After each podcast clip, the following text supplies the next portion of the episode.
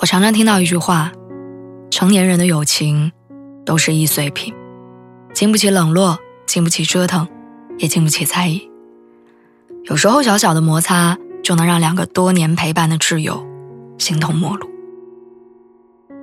所以很多人感慨说，似乎长大之后的友情都变成了人情，不再简单，不再纯粹，所有人都在权衡利弊，也都在及时止损。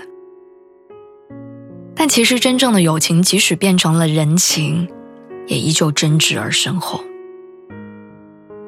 国庆期间，我参加了一场发小的婚礼，还给她当了伴娘。眼看着她从一个不谙世事的小姑娘，到如今成熟稳重的人妻，不得不承认，时光让原本亲密的我们，在这几年变得生疏些许。但看着她现在幸福的样子，我发自内心的为她高兴。那一刻，过去的所有回忆突然涌上心头。我想起当年，我们一起逃课被家长抓回去训斥的落魄样子，和邻居家小孩吵架说了之后义愤填膺的样子，还有初中遇到暗恋对象一起八卦的样子。这些事儿好像都已经很遥远了，遥远到很多细节我都已经记不清。但唯一记得的就是那些跟青春有关的回忆。都有对方的参与。小时候的友情真的很单纯，他找我要玩具，要的理直气壮；我去他家蹭吃，也蹭的理所当然。两个人都不会觉得不好意思，也不会觉得亏欠对方。但长大之后，友情就变得复杂了很多。我找他帮忙，会默默记下这份人情，然后等着有一天要还回来。他找我办事儿，也会考虑再三。实在不行再麻烦我。我们变得成熟了很多，但也生疏不少。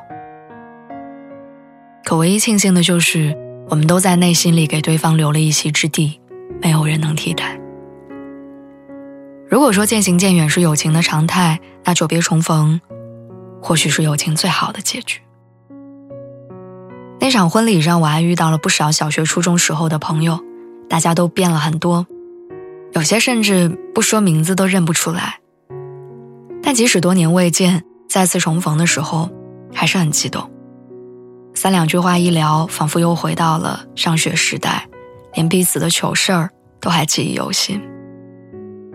虽然现在的我们各有各的生活，各有各的事业，一年到头可能见不上一面，但重聚一块儿的时候，还是珍惜这份阔别已久的友谊。就像三毛在《文集随想》中写的：“知交零落，实是人生常态；能够偶尔话起，而心中仍然温柔，就是好朋友。”那天喝酒的时候，意外得知我们其中有一位朋友的父亲得了脑梗塞，但是在老家没有熟悉的靠谱医生，所以特别发愁。特别巧。有一位朋友的姐夫刚好在市里一所大医院做脑科医生，于是两个人互相留了联系方式，约好到时候见一面。可能很多人都觉得成年人的友情物质现实，相互利用，利益至上。但当你真正遇到事情的时候，就会发现，友情其实没有那么复杂，也就是简单的互相帮助，互相照应。你有难的时候，我帮你。我有难的时候，你搭把手，我们在互相麻烦中拉近距离，也在彼此感激下保持分寸。亲而有见，密而有疏，才是朋友之间最好的相处之道。我记得黄志忠曾经说过，大家都认为朋友之间最重要的是对彼此好，其实最重要的是要知道朋友对你的好。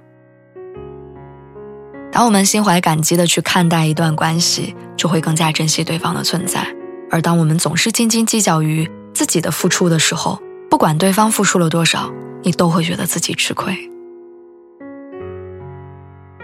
随着年纪和阅历的增长，我越来越发现，其实真正的朋友不是我帮了你多少你就回馈我多少，而是明明你没怎么帮过我，我却还是愿意一次又一次的向你伸出援手。因为我知道你的难处，而你也记挂着我的好处。我相信未来有一天，如果我也陷入同样的困境，你也会毫不犹豫的拉我一把，而这，就是我对朋友的信任，也是我对自己眼光的肯定。如果这就是所谓的人情，那我愿意彼此相互亏欠，然后一直陪伴。最后送给大家一段话：好的人际关系就像一棵树，平时没事儿浇点水，打理打理，偶尔能看到几朵漂亮的花，赏心悦目，足矣。运气好的话，结出几颗果子，一起分享人生的甜蜜，更是幸运。感谢这一路或长或短陪伴过我们的朋友，也期待未来有一天，你我能有重逢的机会。希望下次见面，我们还记得彼此的名字和我们曾经的故事。